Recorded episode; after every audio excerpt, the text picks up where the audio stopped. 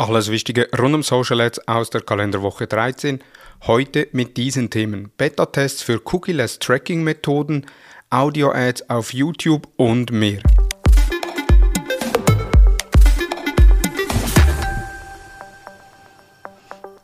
Hallo und herzlich willkommen zu Digital Marketing Upgrade, präsentiert von der Hutter Consult. Mein Name ist Thomas Besmer. Beta-Tests für Topics und Vlog. Google hat Anfang 2020 das Ende des Supports für Third-Party-Cookies bei Chrome angekündigt und die Marketing-Szene gerät in Aufruf.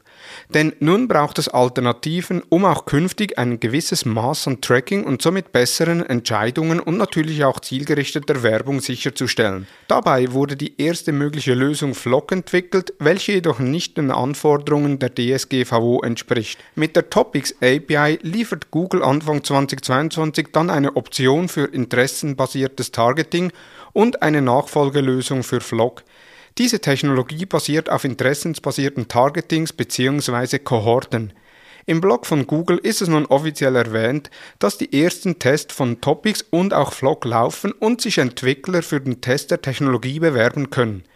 Zusätzlich zu den Tests wird Chrome auch eine neue Privacy Sandbox Einstellung testen, die Usern erlaubt, ihre Interessen im Kontext der Werbelösungen einzusetzen und zu verwalten. Dazu ist Google in der EU, UK und der Schweiz auf der Suche nach Testerinnen und Tester. Die Technologie ist aus meiner Sicht so ungenau wie unadressierte Streuwurfsendungen und ich bin gespannt, wie sich unsere Arbeit mit dieser Lösung verändert.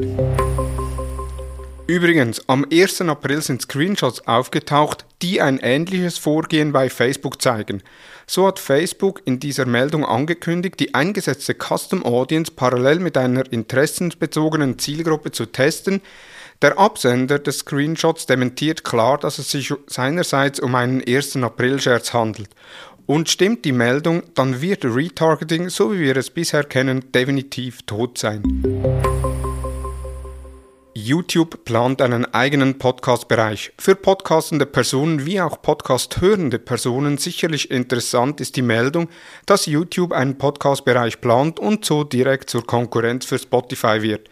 Für uns Marketer ist dabei interessant, dass YouTube auch plant, Audio-Ads anzubieten. So können einerseits podcastende Personen den eigenen Podcast monetarisieren und andererseits können wir Werbetreibenden gezielt in Podcasts Werbung aussteuern. Und das sehr wahrscheinlich alles über die Google Ads Oberfläche. Wann die Umsetzung erfolgt, steht aktuell jedoch noch in den Sternen. Ich wünsche mir jedoch, dass dies relativ schnell passiert, denn eins habe ich in den letzten Monaten gelernt, und zwar, dass Audio-Ads überraschenderweise gut bis sehr gut performen und wenn die dann noch zu den in YouTube-Ads gewohnten CPMs verfügbar sind, dann natürlich noch besser. Google Universal Analytics wird per Ende Juni 2023 eingestellt. Ab dem 1. Juli 2023 bekommen nur noch die Properties mit Google Analytics 4 Daten. Somit muss, sofern man weiterhin auf die Webtracking-Daten nicht verzichten will, Google Analytics 4 implementiert werden. Dazu haben wir einen zweitägigen Workshop erarbeitet, bei dem du einerseits theoretische Grundlagen rund um Google Analytics 4 lernst, aber dann auch direkt umsetzen kannst. Das Ziel ist es, dass du nach diesen zwei Tagen in Google Analytics 4 fit bist und direkt auch schon Google Analytics 4 auf der Website integriert und eingestellt hast. Die zwei Tage richten sich an Online-Marketer, die auch selbst das Tracking umsetzen, an Webentwickler, die für das Unternehmen oder Kunden die Anpassungen ausführen soll oder auch an Agenturen, die ihre Kunden auf GA4 migrieren wollen. Weitere Infos, Termine und Anmeldungen auf seminar.hutter-consult.com. Die Plätze sind auf maximal 20 Teilnehmer pro Kursdatum beschränkt, damit die drei Referentinnen und Referenten dich bei der Umsetzung des Gelernten auch bestmöglich unterstützen können. Neue Funktionen im Google Ads Editor. Google hat dem beliebten Google Ads Editor am 23. März mal wieder ein Update spendiert. Aktuell ist die Version 2.02.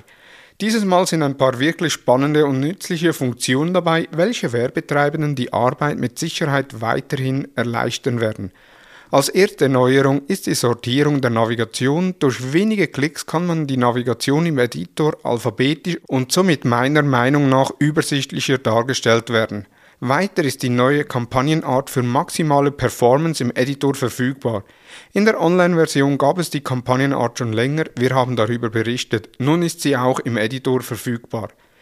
Eine häufig genutzte und bisher nur mit dem Live-System vorbehaltene Funktion ist die Einstellung für Zielvorhaben.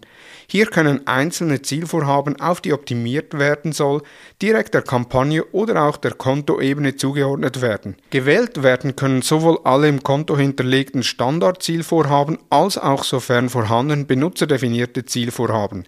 Ebenfalls eine sehr nützliche und zeitsparende Neuerung ist die Bildergalerie, bei der man für Display-Ads direkt mehrere Bilder bzw. Adsets auswählen und integrieren kann. Diese und weitere Änderungen findest du ausführlich beschrieben auf thomashutter.com. Das waren die News der letzten Woche. In den Show Notes sind alle Quellen nochmals verlinkt. Wir hören uns am nächsten Montag mit den Social Advertising News. In der Zwischenzeit kann ich dir die Episode vom letzten Freitag empfehlen. Dabei habe ich mit dem LinkedIn und Social Selling Experten Bashi Sale natürlich über Social Selling gesprochen. Er zeigt im Gespräch auf, was Social Selling nicht ist, was es für Social Selling braucht und wie man Social Selling etabliert. Jetzt unbedingt reinhören. Nun wünsche ich dir einen erfolgreichen Wochenstart. Vielen Dank fürs Zuhören und tschüss.